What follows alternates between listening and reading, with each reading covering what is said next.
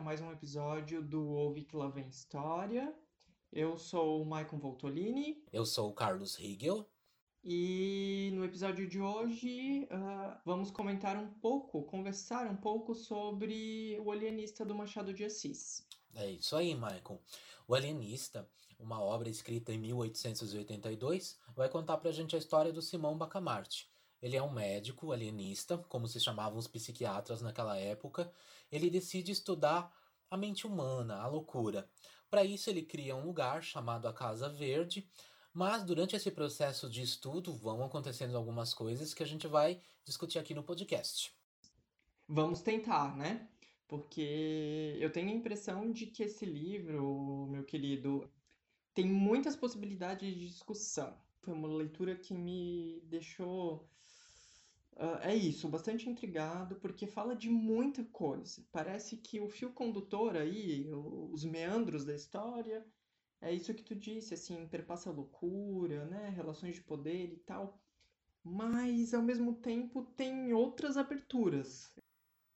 Para mim foi uma releitura, no caso, né? Eu já tinha lido esse livro alguns anos atrás, mas agora foi uh, um contexto completamente novo. Eu consegui enxergar várias questões e confesso até que, de certa forma, me assustou, num sentido positivo, a quantidade de, de referências, de coisas tratadas num livro tão curto, né? Que basicamente alguns até consideram como um conto, devido à, quantidade de páginas e tal, mas ele é tão abrangente que, que deixa a cabeça da gente aí bem, bem virada na, no que ele propõe pra gente. Para mim não foi uma leitura rápida, né? Puxando isso que tu disse de ser um conto, uma novela, né? Tem uma discussão que permeia por aí. Para mim não foi nenhum nem outro, assim. Para mim foi um grande romance, né? Uma grande obra, curta, sim, mas eu precisei fazer alguns intervalos de leitura, principalmente pela linguagem do Machado de Assis. Eu tive bastante dificuldade, foi um livro que eu precisei ler com dicionário por muitos maneirismos lá do século XIX de palavras que eu nunca tive acesso. E eu achei isso bem curioso. É, então, assim, uh, conto, novela, uh, precisei de bastante tempo para fazer essa leitura, te confesso. Não foi fácil, né? Eu até tinha te dado uma palhinha antes, assim. Agradeço profundamente por ter me apresentado o Machado de Assis. Foi meu primeiro contato com ele. Eu vim aí da, da, da escola vendo alguns autores, principalmente o Machado, como muito difíceis, com uma linguagem muito erudita e etc. Eu tenho ah, lembranças de que, enquanto aluno, eu não era instigado a ler uh, Machado de Assis ou alguns outros escritores que são clássicos aí da literatura brasileira. Eu era meio que obrigado, e por ser obrigado eu acabava escapando e Assim, eu não posso afirmar que foi meu primeiro contato, mas eu tô contando que foi, porque eu não tenho lembrança de ter lido anteriormente. É, eu, eu tenho uma certa paixãozinha literária pelo Machado, justamente por esse estilo, uh, digamos, humorístico, irônico que ele coloca. Concordo contigo, é uma prosa que tem bastante palavras que a gente tem que consultar no dicionário, mas esse estilo dele uh, me conquista, me enlaça tudo que eu vou ler dele, eu, eu fico assim, eu fico é, em estado de graça. E eu concordo muito com essa questão que você está falando da escola, até porque nos é cobrado uma leitura e uma maturidade perante esses textos que na idade escolar a gente não tem, uh, digamos, cacife para isso, para analisar. É, imagina você, é, para uma criança de 12, 13 anos, você colocar um alienista, para gente, adulto já foi essa, essa mistura de emoções que a gente está relatando aqui, imagina para uma criança, né? Exatamente. Eu tenho uma, uma pergunta particular para te fazer antes da gente começar propriamente a, a falar sobre os temas, o livro. Uh, você é psicólogo, né? Uhum. E você acha, na tua opinião, que esse seria um, um uh, digamos, na grade do curso de psicologia, seria interessante colocar esse livro? Você acha que ia agregar para os estudantes de psicologia? Sim, profundamente. Muito mais numa cadeira, por exemplo, de psicologia social, não numa cadeira uh, de saúde mental. Eu não sei ainda, uh, eu, tenho, eu tô com muita dificuldade de uh, dar um adjetivo para esse livro, porque muito se fala da loucura aqui, mas eu realmente não acho que uh, tá falando dessa tal loucura de saúde mental. Eu tô com uma enorme dúvida sobre qual que é o gancho aí, que que de fato o Machado queria mostrar. Uh, e é isso, assim, muito mais para uma cadeira de psicologia social. Na leitura que eu fiz recente, se eu ler esse livro daqui a algum tempo, talvez a vinheta seja outra. Né? Mas eu tenho a impressão de que se trata o tempo inteiro do poder, né? A gente já tinha comentado sobre isso anteriormente. Eu tenho essa forte uh, ideia de que se trata do poder, de relações de poder. E daí o Machado usou uh, o casamento, a loucura, uh, a revolta dos canjicas e todo o resto que permeia a obra para exemplificar isso que eu tive a impressão de que ele não queria entregar de cara entende? Parece que ele foi usando várias aberturas para deixar com a imaginação de nós leitores para pensar essa questão do poder. Mas é a leitura que eu fiz, né? E é a leitura que eu fiz recente, é isso que eu te digo, assim, ah, talvez daqui a um tempo seja outro, né? Mas não sei se se trata de fato sobre saúde mental. É claro que eu não posso negar que dá para pensar muita coisa sobre saúde mental, a loucura, né? O que, que é mesmo a loucura? E na parte final do livro tem uma frase que me fez pensar bastante, né? Já emendando aí nessa pergunta que tu me faz, que diz assim, né? Se, uh, se você deseja conhecer uma sociedade, é, comece pelos loucos. Né? É como se a loucura denunciasse uh, um mal-estar social, entende? Uhum. Né? É, mas por que tu me faz essa pergunta? Fiquei curioso. Porque, uh, na, uh, de uma forma geral, é um livro que uh, eu, eu tenho vários amigos psicólogos e tal, e, e muitos, muitos não conhecem, e, e, eu acho que seria um livro bem interessante, sabe? Pelo menos na minha percepção, né? Eu não, não sou formado na área, tô falando para ti de uma experiência, de uma impressão que eu tenho, né? Uhum. E eu acho que os cursos de faculdade uh, deviam investir mais em, em questões de, de, literatura durante o curso, né? Mas eu concordo profundamente. Né? Eu tive pouquíssimos professores que atrelaram, por exemplo, literatura e teoria, ou literatura e caso clínico, ou a literatura para enxergar as mazelas sociais. É, assim, eu tenho vagas, vagas, vagas lembranças. Né? Quando na verdade a literatura, se for pegar a história da literatura, e eu acho que daí rende um outro episódio, ela uh, tem essa função de mostrar algumas coisas que a teoria não dá conta, de que está uh, muito à frente da teoria ou de uma ciência, entende? Por isso que eu fiquei até um pouco assim com o pé atrás com o Bacamarte, porque assim, ele está pautando todo o fazer dele ali, né, a prática dele através da ciência, usando da loucura. Mas eu não acho que dê para explicar o sofrimento humano uh, 100% através da ciência. Entende o que eu quero dizer? Uhum. Eu acho que daí entra a arte, entra a música e principalmente a literatura. Porque eu acho que os poetas, os escritores, seja ficção, enfim, tem muito mais para dizer do, do nosso sofrimento humano do que de fato a ciência. Eu acho que a ciência ela tenta protocolar algumas coisas que, sei lá, eu fico um pouco com o pé atrás, entende? né? Sim, sim. E é curioso, assim, porque o livro inteiro tá falando aí do sofrimento humano e tal, da loucura, mas em nenhum momento o Bacamarte questiona um paciente dele, né? E aí, fulano, o que que tu tá sentindo? Percebeu isso? Teve essa impressão também? E é muito estranho porque ele tá falando em estudar a mente humana, né? Mas é uma visão individualista, é um estudo uh, de teoria, digamos, sem prática, né? Porque o que, que ele vai fazer? Ele simplesmente vai prender as pessoas. E aí, como você está falando pra gente, em nenhum momento ele, ele conversa, ele, ele busca algum tratamento, alguma forma de conexão com esses pacientes, né? Ele simplesmente tranca -fia essas pessoas e, e, e, vai fazer os estudos a partir das próprias impressões dele, né? E eu acho que esse livro, nessa questão que a gente está falando, é, mexeu muito com a minha subjetividade, com a minha interpretação, com o tentar entender aquilo que você estava falando, o que o Machado queria dizer. Eu tenho a impressão que por horas ele critica a ciência, por horas ele é a favor, e eu concordo muito contigo quando tu diz que é um livro que se trata de poder. E para mim, ele vai falar de várias estruturas de poder.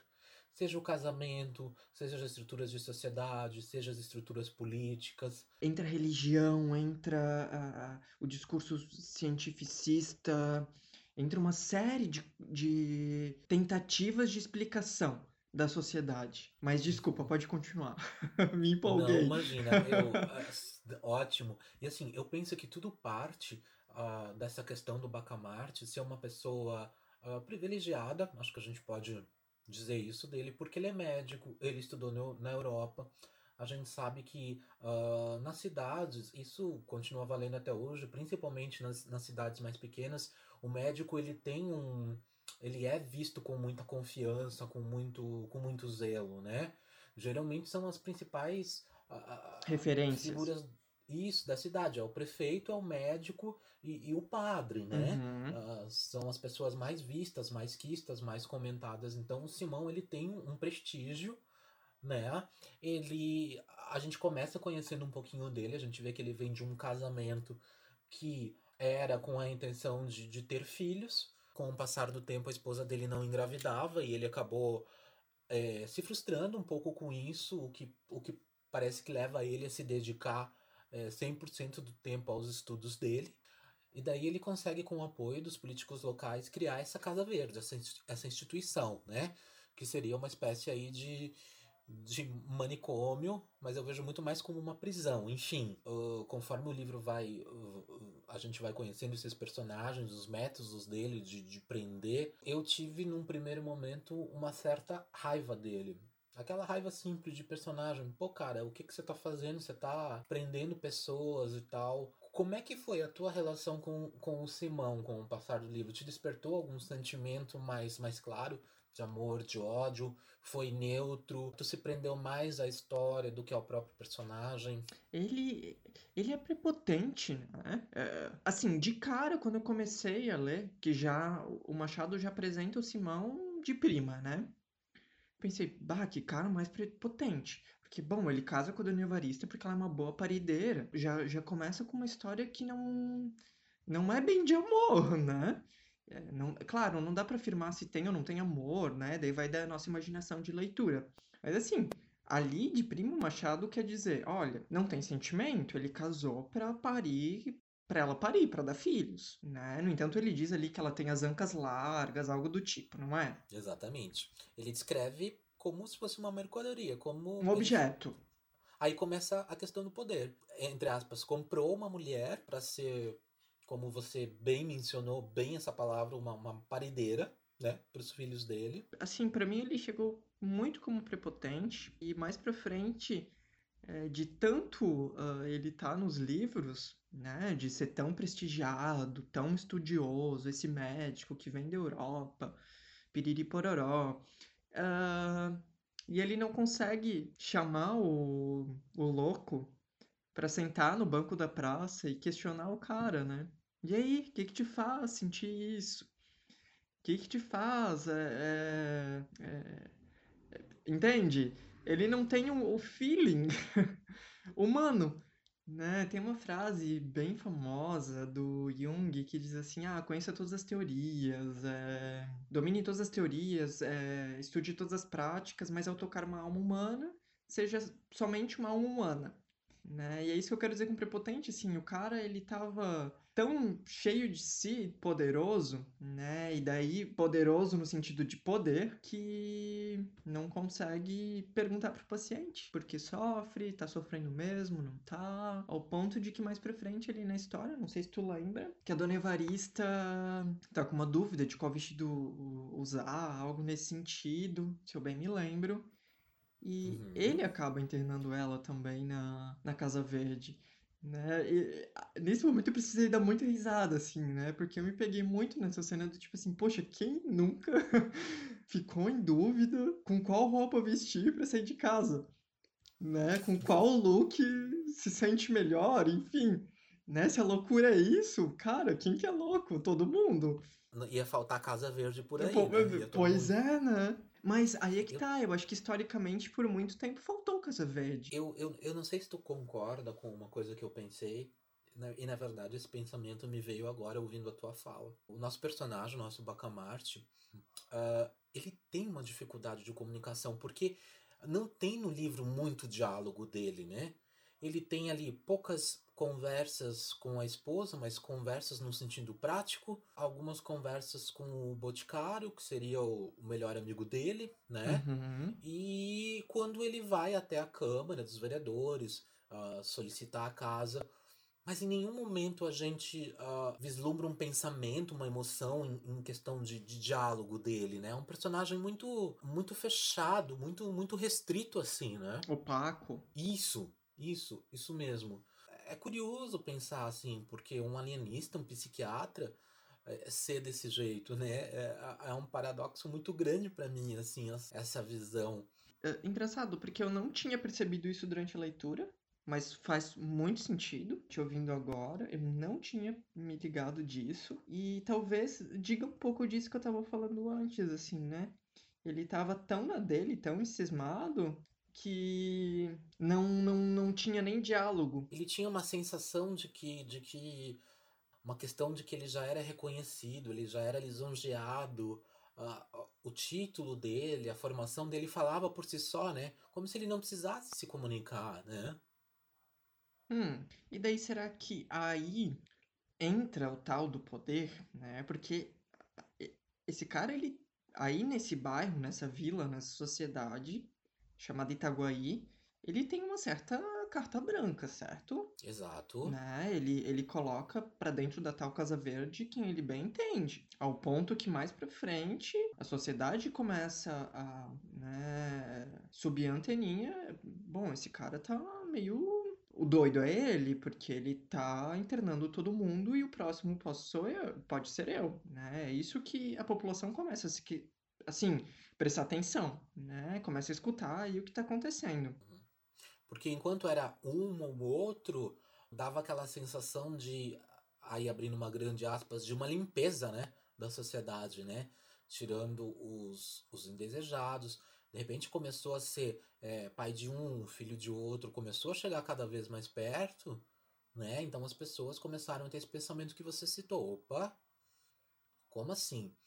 Uh, como todo mundo de repente ficou doido, alguma coisa tá errada, mas é com esse cara, é com o alienista. Quem que tá doido né? mesmo, né? Exatamente. E aí isso vai culminar numa revolta, né? Uh, uma, uma, uma revolução da população para tentar realmente, num primeiro momento, seria acabar com essa casa, né? Vandalizar essa casa, destruir penso que começa a segunda parte do livro, um segundo desdobramento, né? Que essa revolta, por questões de poder também, uh, é eleito ali um. Dentre, dentre a população, é eleito o, uma pessoa para ser o líder da revolta, né? E, e, e, tentar acabar com essa Casa Verde. Acaba é, não sendo bem sucedido, tem até uma intervenção do, do governo, do rei, e a revolta acaba tendo mortos, feridos, mas ela acaba não conseguindo com o objetivo inicial, uh, que era acabar com a Casa Verde. Sim, acaba, uh, acaba causando nessa cidade novas disputas, novas visões sobre quem tem o poder ou não. Sim, Carlos, e isso me fez pensar num outro livro que eu acho, eu tenho a impressão de que conversa profundamente, que é A História da Loucura, do Michel Foucault, né, filósofo francês, que eu li esse livro há algum tempo ainda, quando eu estava na graduação. O que, que o, o, Foucault levanta nessa tal história da loucura? Que assim, a loucura começa lá na Idade Média com os leprosos. E os manicômios, como a gente conhecia até os anos 80, eram os leprosários. Então, na verdade, uh, os leprosários, eles. Uh, todos os leprosos, como não tinha cura, eram encaminhados para esses supostos manicômios. Que mais para frente esses espaços ficam abandonados.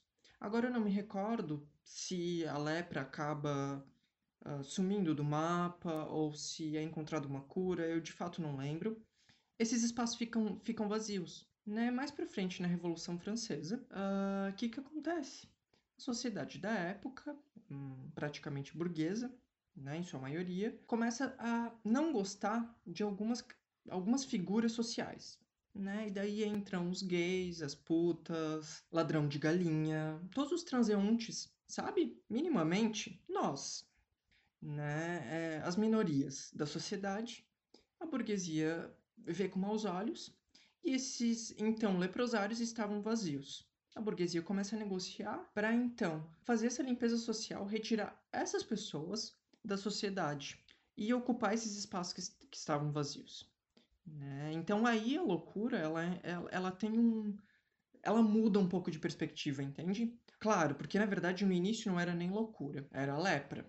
Qual que é a denúncia do Foucault? A loucura ela pode ser isso, uma limpeza social. Não necessariamente. É claro que tem uma parte da loucura que é do funcionamento, né? E daí tem uma grande eh, questão aí, é, que daí é onde entra a ciência tentando explicar uma coisa que não necessariamente tem explicação, né, que é muito do sofrimento humano, que são uh, judicialmente são considerados doentes mentais, e daí entra a saúde mental e tal. O fato é, a loucura ela pode ser uma, de certa forma, se a gente for tirar essa parte que é do funcionamento, uma criação social. A partir disso que eu dizia, como uma limpeza. Claro, daí começa a bater na porta, porque tava como eu posso dizer, estava muito perto. Por isso que essa a vila de Itaguaí começa a ficar assustada e ativa a Câmara dos Vereadores. Uh, e essa tua fala sobre a loucura, sobre a história da loucura, me faz pensar também, te ouvindo, nessa exposição muito boa que você fez, que a loucura, ou melhor, aquilo que a gente conhece socialmente como loucura, também tem sido usado através dos séculos como um instrumento de poder. Exato! Né? Era aí que eu queria chegar! e aí, isso traz a gente pro alienista, pro livro, porque após essa revolta fracassada, a Câmara de Vereadores ela autoriza a Casa Verde a continuar o funcionamento, mas com uma condição legisla em causa própria. E daí tem um baita despotismo aí, né, na jogada, porque é o seguinte, né, eles... A Casa Verde pode continuar funcionando desde que a trupe da, da, da Câmara dos Vereadores não possa ser presa. é, é ótimo isso, né? Eu acho muito engraçado isso. Cara, mas se aí não tem uma um grande despotismo, uma grande corrupção, eu já não sei mais o que é corrupção, entendeu? Novamente, assim, lá do início que eu falava, né? Por isso que eu acho que a denúncia do Machado não é loucura. Ele está denunciando um, uma espécie de funcionamento social. E mais, Carlos, eu acho que a gente pode pensar que ele estava denunciando isso porque, de certa forma, é claro, e daí vai muito agora das, das minhas hipóteses, né? A gente certo. não pode esquecer que ele era um cara negro e que uhum. ele estava nessa sociedade do século XIX e que ainda não tinha caído o abolicionismo no Brasil. Se a gente parar para pensar que até hoje existe esse é, é, polêmico essa questão dele ser negro, porque tem gente que ele sofreu esse processo de branquecimento, né? Uhum. Uh, então imagina um cara escrevendo isso na época, né? Um país que ainda era um império, ainda não era nenhuma república, e tu sabe que essa questão do embranquecimento, eu, assim, eu fiquei bastante curioso pela vida dele, por uhum. outras obras, né? Até porque eu gostei bastante. Mas agora eu preciso uhum. dar um uhum. tempo, já não vou engatar outra logo em seguida, né? Preciso preciso de um fôlego aí. Adoro a tua sinceridade. Porque e me chamou atenção porque eu caí num artigo de uma revista que, recentemente, algumas edições de livros dele, a foto dele era eh, esbranquiçada. Tu teve Isso. notícias disso? Eu fiquei muito pasmo. Eu, sinceramente, agora é uma coisa pessoal minha, eu fui descobrir que o Machado era negro não faz muito tempo, tá? Uh, eu realmente não sabia. Justamente por essa imagem dos livros escolares uh, uh, uh, que a gente vê na infância e tal, e por, por, e por não se falar muito no Machado, se fala muito das obras, mas não se fala dele, para mim foi, foi uma coisa que não faz muito tempo, não. E, cara, é de uma violência tremenda. Pensa, um escritor negro que deveria, assim, uh, ser lembrado por isso, né? Assim, ser motivo de orgulho, entende? Porque, poxa, Machado é conhecido mundialmente e é brasileiro. Por que, que a gente, enquanto brasileiro, apagaria uh, esses traços da negritude dele, né? Porque até onde eu tive notícias aí nesse, nessa manchete, não só branquearam a foto, como editaram, fizeram um comparativo, entende? Editaram traços da fisionomia dele, né? Que é essa coisa, assim, muito dos negros, né? Os lábios carnudos, o nariz batatudo, sabe? Uh, uhum. houve uma edição ne nesse quesito, assim, de uma violência muito grande. Você está é, é, é, apagando a história de uma pessoa, de uma pessoa tão importante para o nosso país, né? É, oh. e daí, assim, é interessante que tu toca nesse assunto. Porque era justamente que o Simão Bacamarte tentava fazer com sujeitos que cruzavam com ele na calçada. Fulano, tu, Casa Verde. Porque é uma coisa meio assim ditatorial. E ele apaga a existência dessas pessoas a partir do momento que ele submete elas a um, a um espaço só de loucos, né? Uhum. E isso, Michael, me faz pensar num artigo que você compartilhou comigo recentemente. Eu acho bem válido a gente trazer aqui para nossa discussão. Que é o aquele da cultura do cancelamento? Esse mesmo. É um artigo que chama Cultura do Cancelamento, da revista Cult, de junho de 2020. É, e sim, eu acho que conversa bastante com isso que a gente está trazendo, principalmente com essa questão do apagamento seja dos traços ou da história de alguém, a partir do momento que alguém é submetido a um espaço tão de apagamento. É, eu acho que é isso, é de apagamento, porque é uma história apagada. E eu não sei se a gente pode generalizar aí a cultura do cancelamento a partir do alienista. Eu acho que precisamos ter cautela. Mas eu acho que uhum. dá para conversar sim, porque Afinal, o Bacamarte foi um grande cancelador. Hum? Teria aí o Machado de Assis previsto a cultura do cancelamento? é, daí eu já não sei se a gente pode chegar aí, né? Mas... Fica aí pra percepção de quem tá ouvindo também, né? É, exato, exato. Mas é curioso isso, assim, porque é, é um tema que tá bem em alta aí. Foi um texto que me chamou bastante atenção. E foi bem curioso, assim, porque eu tava lendo o Alienista, eu finalizei a leitura e logo depois eu li esse texto. Daí eu já não sei mais se eu usei o texto para pautar a leitura ou se de fato encaixa aí alguma coisa. Eu acho que a gente pode descobrir junto, sabe? Michael nunca mais foi o mesmo depois de ler esse texto. Não, não mesmo. Né, eu lembro que eu compartilhei contigo as minhas impressões quando eu li, te compartilhei o texto. Mas, cara, eu fiquei muito chocado. Mas tu que lembrou do texto, o que te faz pensar aí o alienista e o, a cultura do cancelamento? Eu penso assim, vamos lá falar de uma, uma forma simples. O que, que o Simão fazia com as pessoas? Simão retirava elas da sociedade, do convívio social, né? Uhum. Não, não procurava entender, não procurava conversar, como a gente já mencionou aqui, simplesmente trancafiava nessa casa verde. Uhum. E o pior meio que, que ocorria um abandono, um esquecimento. Muitas pessoas lá acabaram morrendo, né? Ficavam lá é, realmente canceladas, como a gente diz hoje em dia. É nisso que, que eu penso.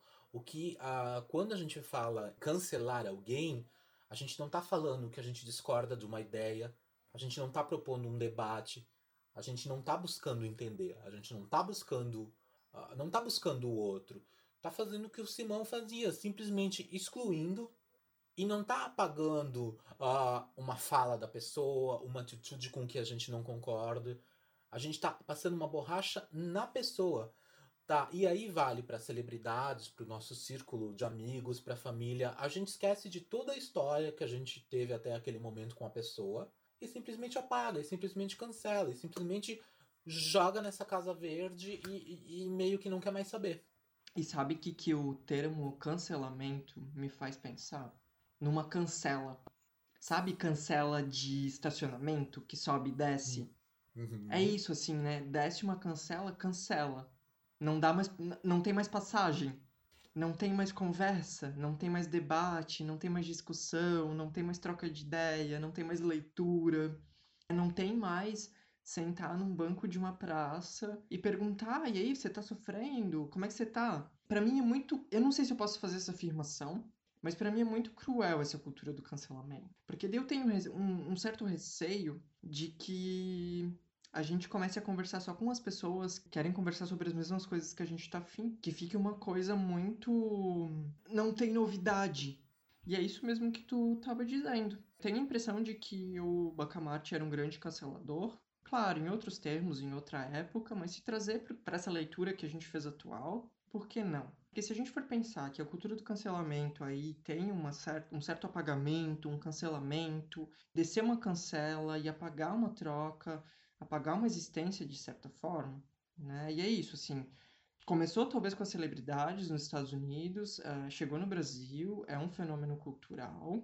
Parece que está espreita de da possibilidade de qualquer um ser cancelado. E às vezes eu me hum. pergunto, será que um bloco aí no Instagram, um bloco no WhatsApp, não se trata também de uma certa um certo desdobramento da cultura do cancelamento? Talvez assim, historicamente, os momentos são uh, diferentes. Nem tanto, mas diferentes. Mas mecanicamente parece ser uh, da mesma ordem. Né? Acontece que lá no século XIX, o, o Bacamarte que o Machado nos apresenta era uma figura de poder, isso que a gente falou, né? Ele estava do lado da ciência, ele era o médico, e médico era o bambamã da cidade, assim como o padre e tal. Só que acontece que agora tem a impressão de que qualquer um pode estar nesse lugar. Porque muito se fala da cultura do cancelamento no sentido assim de linchamento virtual. Mas ao mesmo tempo esse artigo da revista me fez pensar que tá abrindo ao ponto de que nós estamos cancelando uns aos outros. A partir do momento que a gente não concorda com as ideias do outro, ou que não tem um diálogo possível. Daí onde não tem diálogo, se apaga uma existência, dá um cancela, bloqueia, e faz de conta que aquela história nunca mais existiu. Só que não é possível. Não é nem concordou, Michael. Eu penso assim, não me agradou, não vai ser benéfico para mim. Eu simplesmente vou expor essa pessoa para ela ser linchada virtualmente e ser cancelada. Uhum. Não se chega a, a, uma tentativa de um entendimento de por que o outro postou tal coisa, falou tal coisa, fez tal coisa. Não se avalia o histórico.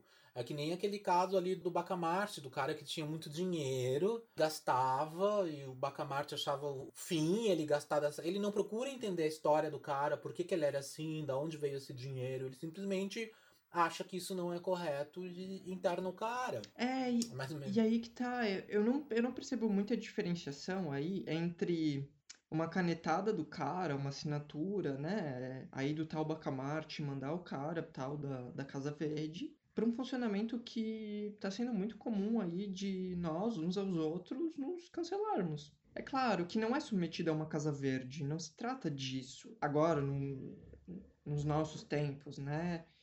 E nos nossos termos, porque os termos são outros. Parece que é da mesma ordem. Eu fico sempre em dúvida. E me preocupa também o status que é dado ao, ao cancelador. Que é pela via do poder, né? Isso, e aí que eu queria chegar. Como é que a gente chega a quem tem o poder de cancelar ou não? Na nossa história, era o Simão, porque ele era um médico, ele tinha estudado na Europa. A Câmara de Vereadores percebe tudo o que está acontecendo, rolam interesses ali, porque a gente também tem que, tem que provocar, tem que pensar que essa cultura de cancelamento interessa a alguém. Alguém, algum poder está se beneficiando disso. Uhum. Então, mas aí, por que que de repente uma pessoa é alçada a um status, falando em, em termos de internet, que vira até memes, eu posso cancelar? Quem sou eu? Qual é o meu direito? Por que eu posso? Por que foi me dado esse direito? Ou a internet dá esse direito a todos? É uma provocação, um pensamento que eu tenho. Só porque eu tenho acesso à internet, eu posso usá-la da forma que eu quiser, eu posso sair cancelando as pessoas? uh, não só cancelando, como fazendo e propagando ódio. Não se trata de defender um discurso de ódio ou a banalização do ódio, que está tão frequente e tem se mostrado bastante assustadora. Eu acho que esse discurso ele precisa mesmo ser eliminado. Opinião é uma coisa, discurso de ódio, preconceito, incitação à violência é outra coisa. A gente não pode pôr tudo no mesmo balaio. Uhum. Pois é, mas essas vinhetas se confundem.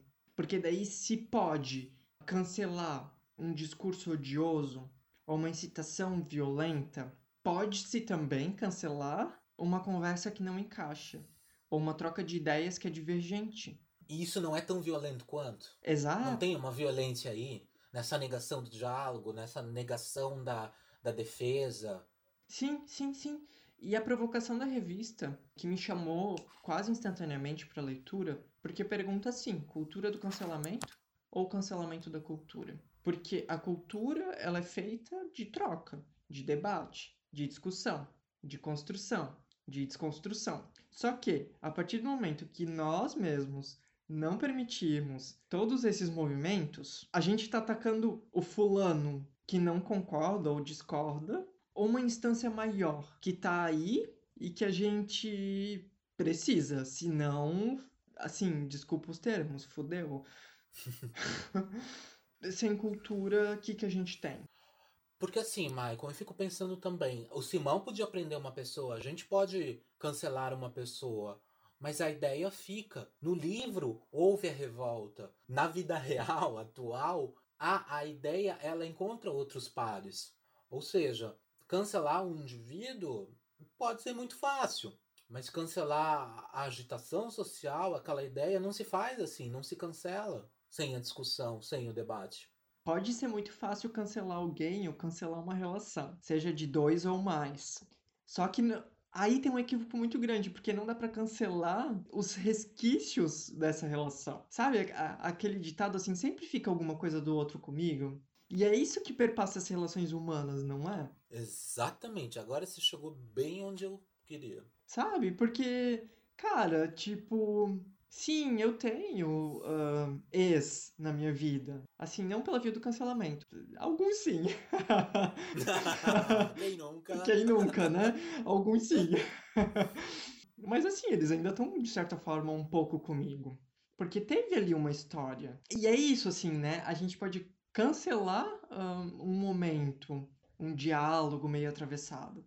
Mas a gente não pode cancelar uma história. E daí me faz pensar, lembrar de um filme assim que eu acho precioso e que conversa com isso que a gente está dizendo, que é o Brilho Eterno de uma Mente Sem Lembranças. Show, perfeito, maravilhoso. Quem não viu, veja, né? podcast e corre e vai ver. Então fica a dica do filme, que é maravilhoso, a dica da leitura, o alienista, e também do artigo da revista, que precisa ser lido e precisa ser debatido. Eu queria ler uma frase para ti do livro que me marcou bastante e para ir encaminhando aí para o final, daí eu queria te convidar também a ler a, a, frase do livro que te marcou. Posso? Fechou. Você quer ler a sua primeiro? Vamos lá. Uhum. Diz assim: Se quereis os nossos cadáveres, podeis tomá-los, mas só os cadáveres.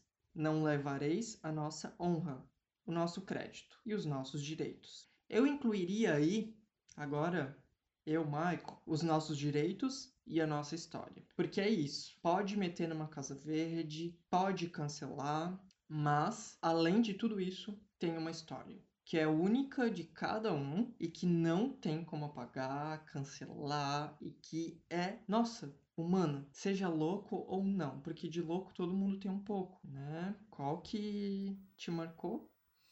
Bom, esse livro tem várias frases assim, né? Foi até difícil para mim.